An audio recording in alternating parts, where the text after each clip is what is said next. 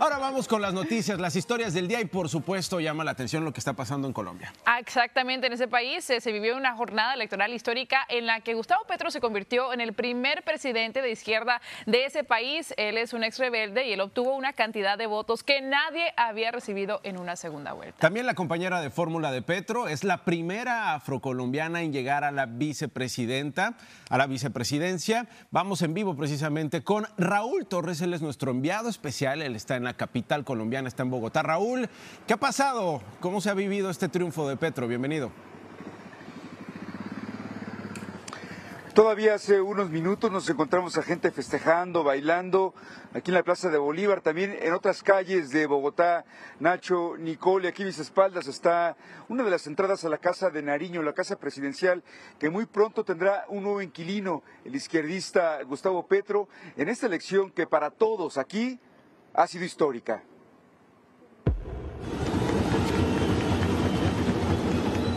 Salieron y gritaron, festejaron y sobre todo los simpatizantes de Gustavo Petro sintieron que dejaron atrás una época y comenzaron una nueva. Por fin tenemos un gobierno alternativo de los nadie, para los nadie, de la gente de a pie. Estamos muy, pero muy felices acá. Gustavo Petro de la coalición de izquierda Pacto Histórico hizo eso, historia. En su tercer intento ganó la presidencia en la segunda vuelta de la elección con más de 11 millones 200 mil votos, un número nunca alcanzado. Su primera meta es la reconciliación de Colombia. Significa que la oposición será siempre bienvenida en el Palacio de Nariño. Petro es un exguerrillero. Cuando dejó las armas, fue senador y alcalde de Bogotá. Pero también hizo historia Francia Márquez. Será la primera vicepresidenta afrocolombiana. Sin embargo, Rodolfo Hernández, candidato populista de la Liga de Gobernadores Anticorrupción, se llevó más de 10 millones de votos. Pero reconoció su derrota.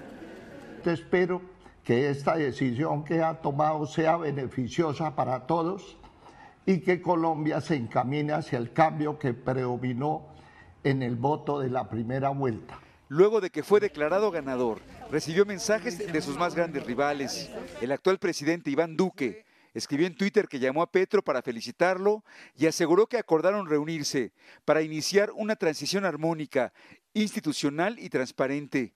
Otro acérrimo rival, el líder de la derecha de Colombia, Álvaro Uribe, también en Twitter, dijo que para defender la democracia es menester aceptarla. Gustavo Petro es el presidente, que nos guía un sentimiento. Primero Colombia. Demos gracias al Señor nuestro Dios. Muchos otros fueron a misa antes de votar. En la Catedral del Niño Jesús en Bogotá le pidieron que los iluminara antes de votar. Gloria primero fue a misa, luego votó en su silla de ruedas. Dice que Colombia necesita cambios. Responsabilizar al nuevo, el nuevo gobierno que sea por salud, por todo, por todo, por todo, por todo. Me llamo Gustavo Petro y soy su presidente. Ahora viene lo más difícil, cumplir las promesas de un cambio en Colombia. Y ayer mismo el eh, elegido Gustavo Petro empezó a recibir felicitaciones, sobre todo de los líderes de izquierda de América Latina, como Andrés Manuel López Obrador de México, Miguel Díaz Canel de Cuba, Nicolás Maduro de Venezuela, Gabriel Boric de Chile, Guillermo Lazo de Ecuador, entre otros líderes también, por supuesto, desde Europa. Y en un tuit, el secretario de Estado de los Estados Unidos, Anthony Blinken, felicitó a los colombianos, les dijo por ejercer su derecho y fortalecer la democracia. Dijo que miran hacia adelante para fortalecer la sociedad y construir una mayor democracia e igualdad en el hemisferio. Es lo que se vive en este momento aquí en Colombia, Nacho, Nicole.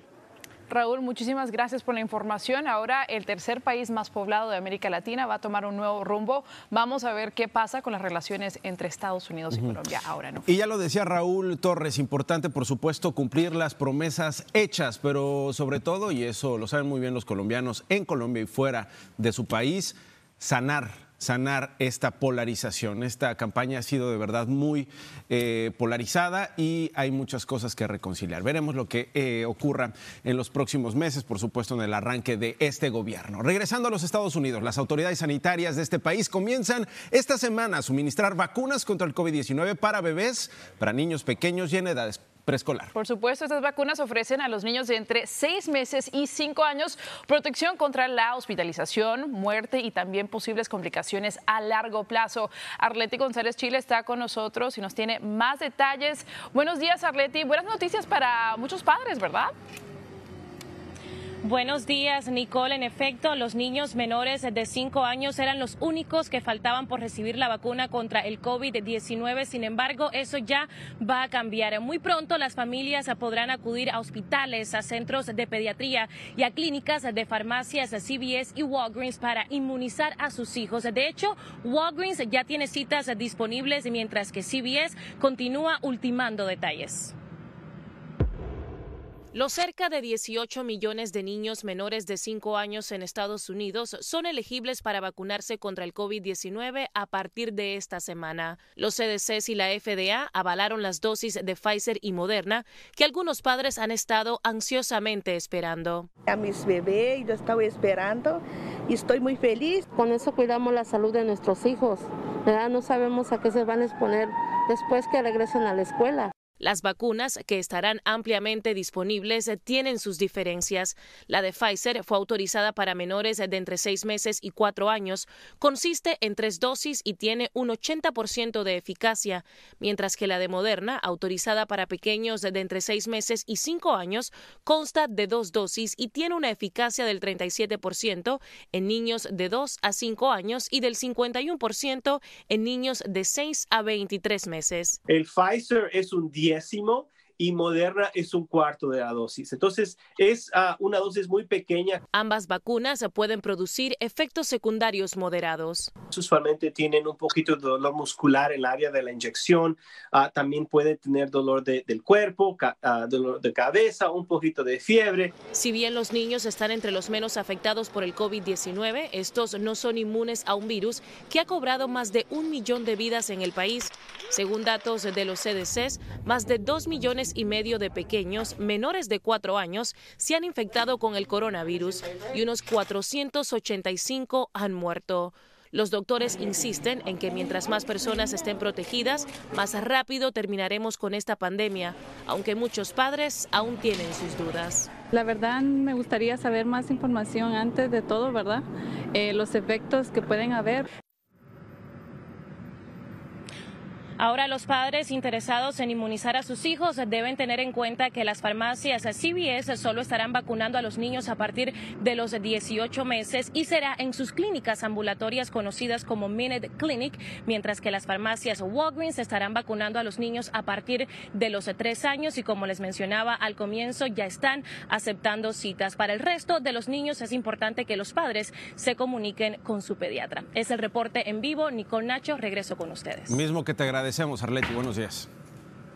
Bueno, ahora pasamos a otros temas, Nacho, porque la, violencia con armas se cobró la vida de un adolescente en Washington, D.C. Otras tres personas, incluido un policía, resultaron heridas. Imágenes aéreas muestran el caos, ahí lo ven, que fue causado por los disparos que provocaron una estampida en la multitud.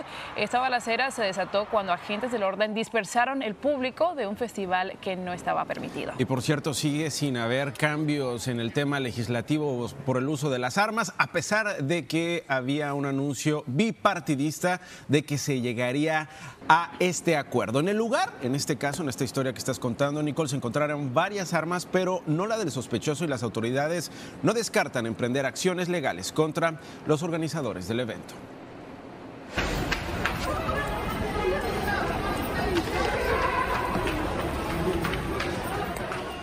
Escenas de miedo, así huían aterradas decenas de personas en un centro comercial donde se reportaron disparos. Tres personas resultaron heridas, pero ninguna de ellas por las balas.